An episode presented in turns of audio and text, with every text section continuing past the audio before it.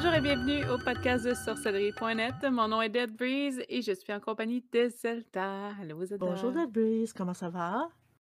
Ça va bien toi? Ben, je vais très bien, merci.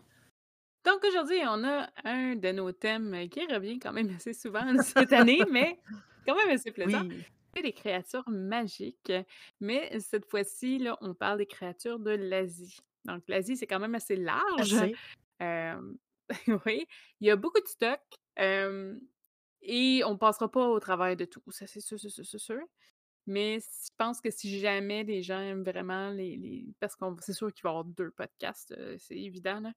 Euh, si jamais on en a encore beaucoup, beaucoup de matériel, puis vous voulez en avoir plus, dites-le. Puis on va faire une version 3, 3 4 peut-être. Avec ce qu'on n'a pas couvert. Avec ce qu'on n'a pas couvert, je sais que tu as fait beaucoup de recherches sur le sujet, fait que je vais te laisser aller. Ben certainement. Puis euh, euh, c'est sûr que je vais avoir une couple de créatures qu'on va avoir en commun, puis je vais, je vais renchérir. Sinon, je ferai des clins d'œil un petit peu plus tard, mais on- je suis à l'écoute de ce que tu dis. Oui. En fait, quand on parle de créatures magiques en Asie, c'est sûr qu'on a, on pense immédiatement aux dragons. C'est comme ça va de soi, Hmm. surtout les dragons chinois.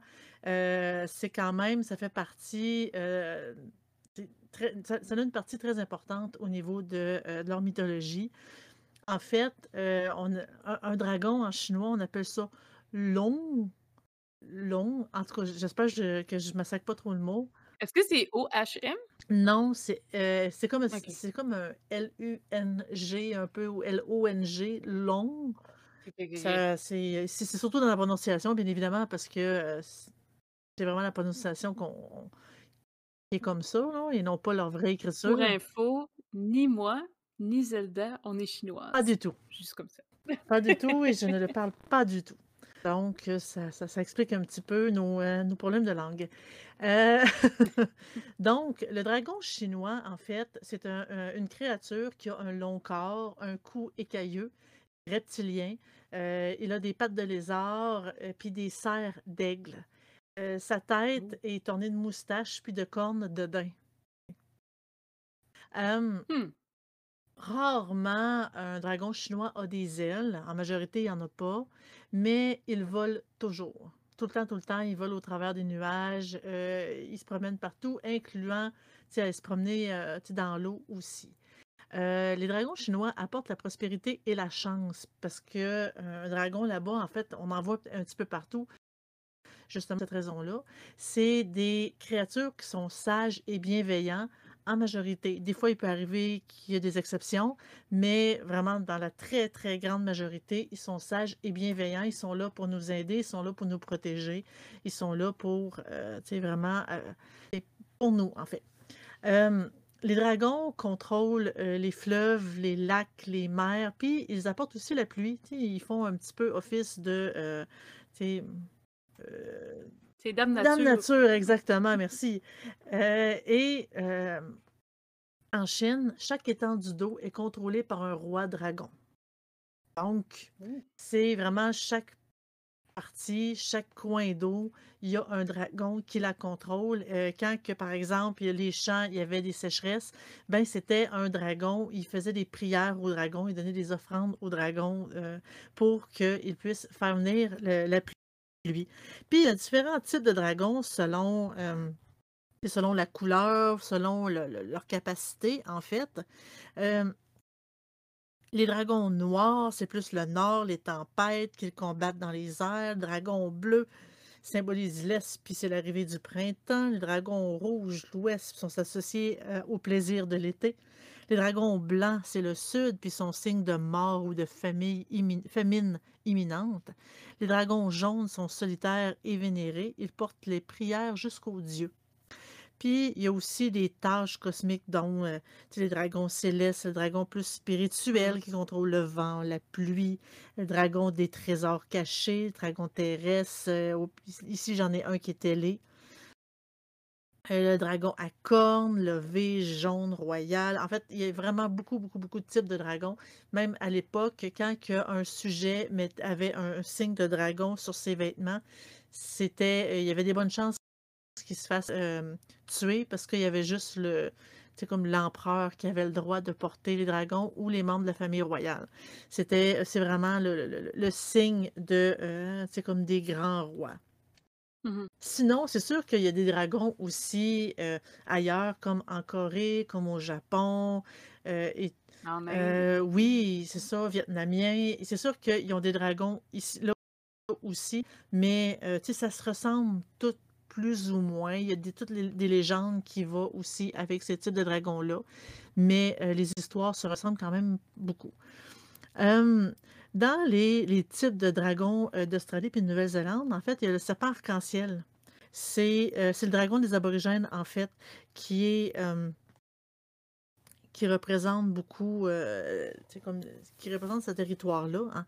C'est, il est formé en fait d'éléments de plusieurs animaux. Une tête de kangourou ou de cheval, un long corps de serpent décoré de nénuphars, d'igname et de vrilles ondulées, une queue pointue comme celle d'un crocodile. C'est assez bizarre. Même le dessin que j'ai est quand même très, très, très étrange. On dirait un serpent qui est en train de, de, de déféquer. Euh, Oh! non, mais la queue pointue comme celle d'un crocodile, c'est vraiment, ça fait bizarre. Euh, en fait, euh, les croyances folkloriques euh, lient les serpents arc-en-ciel à la fertilité revivifiante de la pluie. Ils vivent dans les profonds trous situés sous les cascades. Euh, ils sont également responsables des tempêtes et des inondations qui se produisent surtout pour punir les personnes qui transgressent les lois de la nature, bien sûr. Il y a beaucoup, toutes les créatures en majorité, euh, quand ils veulent se venger des humains, c'est surtout pour cette raison-là. Euh, on dit que les os des gens qui sont emportés dans une inondation sont régurgités par le serpent arc-en-ciel puis transformés en pierre. C'est dans- c'est un Oh! peu comme dans leur mythologie. Euh, il y, a, euh, il y a beaucoup de cérémonies et des rituels pour la fertilité et l'abondance qui tournent autour de ce euh, serpent-là. Ça fait vraiment une partie importante des croyances de la culture aborigène. Euh, donc, pour eux, c'est quand même assez important.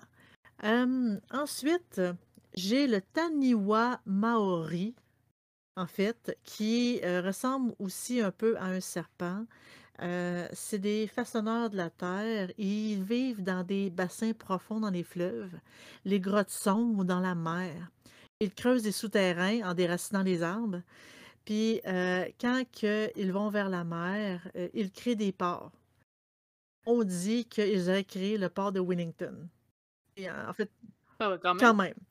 Euh, les restes pétrifiés de l'un d'un des, drago- des, des, euh, des serpents qui a créé ce port-là euh, forment, dit-on, une colline qui surplombe la ville. Donc, euh, c'est, c'est- OK. c'est- je dirais que ce serait plutôt à, à voir. Bref, euh, il dit le Taniwa ressemble à un lézard ou à un gecko aux dos ornés d'épines. Donc, chaque groupe tribal a son propre Taniwa protecteur. Par la suite, Quand même. oui, par la suite, tu sais, on parle de, euh, de licorne. Licorne, c'est surtout un animal qui est, euh, tu sais, qui vient de, je crois que ça vient de la Grèce. Euh, mais là, il y a des licornes japonaises qui existent. Il y a deux licornes japonaises. On dit le kirin et le sinyu. Le kirin est doux, solitaire, alors que le sinyu est puissant et féroce. Ils ont, Ah. oui, ils ont des tendons proéminents, une épaisse crinière mordorée de lion, grosse crinière de lion. Euh, le sinyu est spécialement noté pour euh, sa capacité à distinguer le bien du mal. Donc, selon la légende aussi, quand on voulait prouver l'innocence d'un euh, d'un accusé, ben, ils appelaient le sinyu justement pour euh, cette raison-là. Et si l'accusé était coupable, il le regardait fixement en trespassant son corps, son cœur de sa corne. C'est assez euh, C'est ouais, violent un c'est, petit peu. Non! tu es coupable. En tout cas. Euh, par la suite, on. Mais est-ce que ça pourrait être comme un symbole au katana, quoi? Que Peut-être. comme si tu tuais des gens, en tout cas. Je sais pas. Aïe, ça. Je Je sais sais pas. pas. Euh, par la suite, j'ai le, le bonacon ou le bonacon. Je, je- je veux dire le bonacon. euh, qui est aussi appelé le Bonassus. C'est vraiment bizarre de le dire comme ça. C'est un animal mythique qui ressemble beaucoup au taureau, qui vit dans les déserts de l'Asie. Euh, en fait, euh, on dit qu'elle a la tête et le corps d'un taureau, l'encolure et la crinière d'un cheval. Euh, les deux cornes à sa tête sont recourbées vers l'intérieur, donc totalement inutiles pour la défense. Euh, le bonacon dispose d'une protection spécifique. Et là, tu vas rire, Dead Breeze. Quand il y a quelqu'un qui s'approchait de lui, il exhalait des vapeurs et éliminait les excréments, laissant une traînée longue de 600 mètres. Puis les excréments étaient tellement chauds qu'il embrasait les arbres puis mettait feu à tout ce qui touchait, en roussissant les poursuivants. Ça, faut avoir mangé épicé beaucoup. hein. En effet, en effet. Donc, euh, il- il- dans euh, les bestiaires médiévaux, euh, dans les, euh, les dessins, on voit des chevaliers en armure en essayant de se protéger avec de leur bouclier des explosions nauséabondes. c'est weird, mais c'est drôle. C'est pas, euh, spécial. On va dire juste que c'est spécial. Euh, en continuant, j'ai le Baku. Baku, Baku, c'est une créature hybride du folklore japonais qui ressemble à un tapir ou un cochon sauvage. Euh, on dit dans sa description traditionnelle que le corps, euh, il a le corps compact d'un cheval, le visage d'un lion, la trompe et les défenses d'un éléphant, la queue d'une vache et les pattes d'un tigre. C'est assez spécial. Euh, le Baku repousse la méchanceté. En Chine, parce que c'est dans, le folklore japonais, mais la créature euh, est originaire de Chine, on pensait que dormir sur une fourrure de Baku protégerait de la peste et que son image est un puissant talisman contre le mal. Au Japon, le Baku est le dévoreur de rêves. Euh, tous les cauchemars Ouh. suscités par les mauvais esprits, ben, le Baku les, euh, les mangeait, ces cauchemars-là. En fait, on était protégés. Euh, et une personne qui se réveillait d'un cauchemar doit dire trois fois Baku mange mes rêves. Ainsi, le Baku transforme les présages néfastes en les dévorant et euh, en dévorant toutes les, influences nuisibles. Bref. Donc, il y a même C'est drôle parce que ba- baka, c'est vraiment c'est une insulte en, en japonais. Genre un idiot ou un truc comme ça. Mais tu sais, qui est pas loin. C'est pas loin. Puis même le, le- le- le caractère kanji de, de Baku écrit sur les oreillers protégerait les dormeurs aussi. Donc, euh, Ah. c'est spécial un peu. Par la suite, j'ai le Ningyo. Là, je pense que dans ce podcast-là, on va vraiment, je vais vraiment massacrer les noms parce qu'il y en a quand même beaucoup. Le Ningyo, euh, c'est encore dans le folklore japonais. Euh, ça veut dire en japonais poisson humain. C'est une, ça ressemble à une sirène en fait. Et euh, les textes anciens euh, décrivent le, le Ningyo avec une bouche de singe, des écailles dorées scintillantes, une voix flûtée et un visage humain. Euh, la consommation de Ningyo confère l'immortalité. Bref, si on réussit à en tuer un et à le faire cuire, ben on devient soudainement immortel.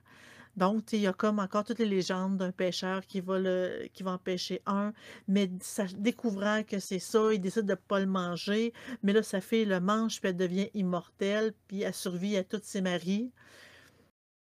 Une façon de dire que c'était euh, une, veuve noire, mais elle survit à tous ses maris. Donc, euh, ça rentre beaucoup dans le folklore. Euh, par la suite, il, a, il, y a- il, y a le yoke yoke. Je sais vraiment pas si je le dis comme il faut. En fait, c'est un mot aborigène. Ça s'écrit Y-A-W-K, Y-A-W-K. Je sais pas si tu veux mettre un peu ici de breeze, là. Yoke, yoke. pas mal dessus, Ouais, je suis pas mal là-dessus. En gros, c'est un, un esprit féminin qui vit dans les trous à, à eau sacrée. Euh, ces esprits-là ont souvent l'apparence de sirènes, de jeunes femmes à queue de poisson et longues chevelures vertes comme les algues. Euh, les lambeaux d'algues flottent dans les eaux sont censés être la chevelure du yoke-yoke. Donc, ça ressemble un peu aux naïades grecques, mais euh, c'est comme des esprits de la fertilité. Puis juste euh, s'approcher du trou où est-ce qu'une une de ces créatures-là euh, vivent peut rendre une femme enceinte. Je, Ah ben, je me demande combien de femmes ont donné cette raison-là. Je sais pas, hein? Ah, euh, donc, euh, euh, c'est lié à l'eau porteuse de vie. Ils apportent des pluies offrant de l'eau potable et, laissent- et faisant pousser les plantes. Euh, mais quand ils sont en colère, ils font des tempêtes violentes. Euh, ils sont des métamorphes aussi. Euh, ils endossent parfois la forme d'un crocodile, d'un espadon, d'un serpent. Des fois, ils, font, ils se font pousser des jambes puis errent la nuit dans les terres. D'autres fois, ils se font pousser des ailes puis volent comme des libellules. Mais comme les sirènes, ils épousent parfois des êtres humains, mariages qui prennent fin quand ils décident de retourner dans l'eau. Donc, euh, c'est un autre type de sirène. Et là, restons dans le thème de l'eau encore. Euh, il y a le macara, qui, comme une sirène, c'est mi-femme, mi-poisson. Euh, le macara vient de la mythologie hindoue. C'est une créature mi-animal, mi-poisson. Le mot macara, ça veut dire monstre. Dans le sens de hybride, pas dans le sens de lait, là, dans le sens de hybride, c'est ni une femme ni un poisson. C'est comme un peu un mélange des deux. Euh, il y a beaucoup de statues qui montrent des macaras dans les temples hindous. Des fois, il y a le corps d'un poisson, des fois, c'est le corps d'un phoque avec la tête d'un éléphant. C'est bizarre. Euh, D'autres variants montrent le macara avec la tête et les mâchoires d'un crocodile, la trompe d'un éléphant, les écailles d'un poisson et la queue d'un- paon. Euh, en fait, le macara, ça serait la monture de Varuna, un dieu hindou des vents, et de Ganga, Ganga, une déité qui est associée au, euh, fleuve euh, le Gange. Bref, elle symbolise le chaos, d'où l'ordre émerge et auquel il revient. Donc, euh, c'est euh, un peu, c'est le macara. Euh, je vais poursuivre encore avec un animal aquatique, le kappa. C'est dans le, le kappa vient du folklore japonais. Il a la taille d'un enfant qui, en fait, le mot kappa veut dire l'enfant du fleuve. Donc, la créature elle a la peau verte, écailleuse, un corps de grenouille ou de tortue, les doigts et les orteils palmés, une tête et un visage de singe ou de canard. Euh, la source de son pouvoir, euh, c'est un creux rempli de liquide situé au sommet de son crâne. Si ce liquide-là se renverse, le kappa affaibli peut mourir. Donc, pour se montrer plus malin qu'un kappa, on s'incline profondément, geste qui va nous retourner, causant ainsi le renversement du liquide et son décès. C'est ça.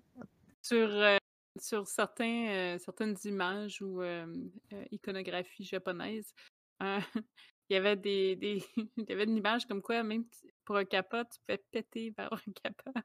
Avoir des flatulences et ça le faisait re- repousser. Ah, ça m'avait surpris, mais oui, c'était.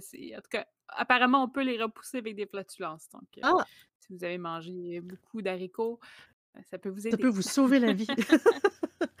Mais on dit que, en fait, selon la légende, et les, les kappas attrapent et mangent les enfants qui nagent dans les rivières ou les étangs. Pour les protéger, les parents écrivent le nom des enfants sur des cocombes qu'ils jettent dans les étangs en offrande aux kappas. Car c'est la seule nourriture qu'ils aiment plus que les enfants. Et le nom Kappa-maki désigne aussi des sushis aux cocombes. Ça vient de cette croyance-là, en fait. Ah, Et oui, on, en apprend à tous les jours. Euh, alors, maintenant, allons du côté des oiseaux. J'ai le Feng Huang. En fait, c'est en Chine. C'est une forme, c'est un phénix, en fait, de Chine. Euh, c'est la créature mythique la plus respectée en Chine après le dragon. Puis il règne sur tous les autres oiseaux. Euh, ses descriptions varient, euh, mais la plupart, c'est il a des plumes colorées et flamboyantes, euh, de la queue. je m'excuse. Je dis que les plumes colorées et flamboyantes de sa queue ressemblent à celles d'un paon. La tête et le corps sont pareils à ceux d'un faisan. En fait, son origine, c'est plus symbole yin et yang, parce que tu as le côté feng qui est le mâle ou le yang, qui symbolise le cycle solaire, puis le huang, c'est le côté femelle ou yin, qui symbolise le cycle lunaire. Donc, ensemble, c'est plus, ça symbolise l'amour immortel entre les époux. Euh, donc, beaucoup, beaucoup de euh, Chinois décorent leur mariage avec ce type, avec les images de cette créature-là. Hum, Par la suite, j'ai le, euh, on va tomber dans le domaine des vampires. Parce que oui, les vampires, il y en a aussi en Inde et en Australie. Euh, j'ai le Vetala. Euh, en fait, c'est un esprit hostile qui n'a pas de corps. Il ranime les morts pour attaquer les vivants. Les Vétalas causent la folie et les fausses couches. Ainsi, ils tuent aussi les enfants. Ils vivent dans un domaine qui est situé entre la vie et la mort. Ils voient donc le passé, le présent et l'avenir. Euh, il y a beaucoup de magiciens qui essayaient euh, d'en faire leur esclave pour profiter de, de leur talent. Mais les personnes ordinaires essayent, réussissent à éloigner les vétalans en récitant des prières et des mantras. Donc, euh, c'est... euh, en fait, selon la légende, on dit qu'il y a un, euh, roi qui a demandé à un sorcier de capturer un Vétala qui vivait dans un arbre proche. Mais pour réussir, le roi devait rester silencieux. À chaque fois qu'il capturait le Vétala, il racontait une histoire qui finissait nécessairement par une question que le roi ne pouvait pas s'empêcher de euh, poser la question et hum, il se, réchappait pour retourner dans son arbre. C'est quand même assez bizarre. Euh, par la suite, un autre type de vampire, il y a le Yaramayahu, qui est euh, le vampire des aborigènes. C'est un petit homme rouge d'eau, d'à peu près un mètre de haut, une grosse tête, une bouche ouverte. Euh, il vit au sommet des figuiers, puis il s'y accroche avec ses doigts, ses orteils, comme des ventouses d'une pieuvre. En fait, euh, lorsqu'une Mhm. personne sans méfiance va sur- sous un figuier où est-ce qu'il est là, euh, le Yaramayahu saute sur la personne puis suce son sang par les mains et les pieds. Donc, la, oui, Ah! la laissant faible et sans défense, mais causant rarement sa mort. Plus tard, la créature revient pour avaler la personne tout entière. Puis après une sieste, elle régurgite la partie non digérée de son repas.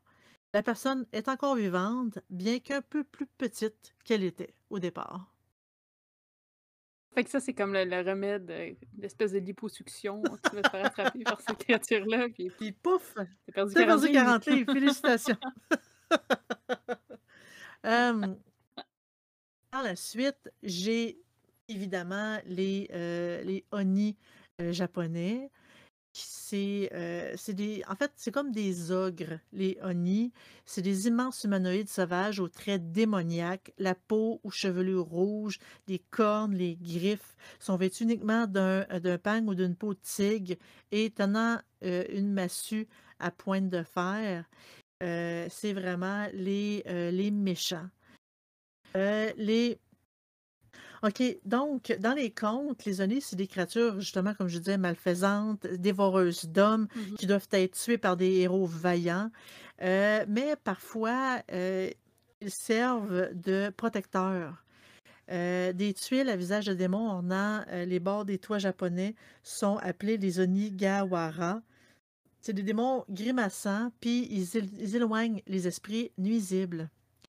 Donc, euh, tu sais, dans, ils sont comme ils sont méchants, mais les images nous les, les permettraient de se protéger contre les Oni. Euh, par la suite, il y a en fait, C'est-tu comme des gargouilles, fond? ben, on- j- j'aurais tendance à dire que oui, parce que à voir leur visage, ils sont vraiment laids. C'est vraiment laid. Oui, j'aurais tendance à dire que c'est ce type gargouille. Euh, ben, des, villages traditionnels japonais, il y avait, euh, à chaque année, il y avait des cérémonies qui étaient organisées pour éloigner les Oni. Généralement, heu, pendant la fête c'est, heu, au au début du printemps, ils jetaient des graines de soya par la porte ou aux membres de la famille arborant un masque Oni en criant: «Oni wa soto, fuku wa uchi». C'est: «Dehors les démons, que vienne la chance». Donc les graines de soya étaient censées purifier la maison en éloignant les mauvais esprits. Il y a aussi les yokai, que ça vient aussi du Mmh. folklore japonais. Ça, on on les connaît on connaît quand même un peu ce nom-là, les yokai. Heu, les yokai, c'est des esprits ou des démons qui sont un peu moins maléfiques que les oni, mais c'est quand même des semeurs de discorde. Heu, ils sont en majorité, sais, en fait, c'est comme des apparitions, des esprits, des démons. Heu, ils sont souvent juste gênants ou espiègles. Il y a différents types de yokai. Heu, j'avais le Hitotsume Kozo. Ont une il une taille de petit garçon, heu, puis ils ressemblent à des prêtres bouddhistes chauves, dotés d'un œil géant au centre de son visage. Il est plus gênant que dangereux, puis il s'amuse juste à effrayer les gens. Il y a le heu, Rokurokubi, ça il ressemble à monsieur, madame, tout le monde, mais la nuit, le cou devient très long, puis ils prennent l'apparence des Oni. Donc, ils là aussi, ils effraient puis, heu, espionnent les gens et il y en a un autre que je vais vous nommer, le Nukekubi. Ils ressemblent à des humains le jour, eux autres aussi, mais la tête puis le cou se détachent du reste du corps la nuit, puis, heu, qui s'envolent en quête de proies humaines. Puis avant d'attaquer, ils crient pour intensifier la peur de leurs victimes. Ça devait être quand même assez effrayant. Et pour pour apercevoir une de ces créatures-là, il faut chercher un cercle de symboles rouges entourant la base du cou d'une personne. Ah! Eh bien, ça doit être là où est-ce que ça se détache. Donc, sur ce, on va vous souhaiter une excellente semaine. Bonne Au semaine! revoir.